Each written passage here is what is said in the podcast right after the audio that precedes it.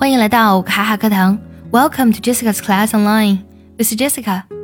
今天分享一篇英语美文。不管世事如何，生命都在继续。这篇文章呢，摘自于 Reader's Digest，摘自于读者文摘。读完这个故事呢，总会有一种淡淡的忧伤，也有一种淡淡的喜悦，更多的呢，是一种淡淡的平静，以及一种别样的感受爱的方式。我们一起来听一下。It feels good to move back home after two years. It was the last place I saw him alive, the last place I kissed him goodbye, and the last place I would hear him say, I love you, baby. See you tonight. He died that day of heart attack shortly after arriving at work. Tonight, the fireflies came out for the first time this summer.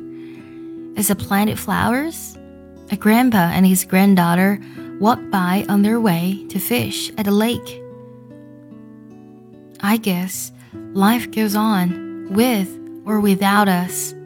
Sometimes, when you're reminded of your past happiness by someone else's happiness, their happiness becomes yours. And you hope that this beautiful moment of their lives can last as long as possible, as if you're living it yourself. I think that's the true face of love. That's how we feel it. It's good to be home.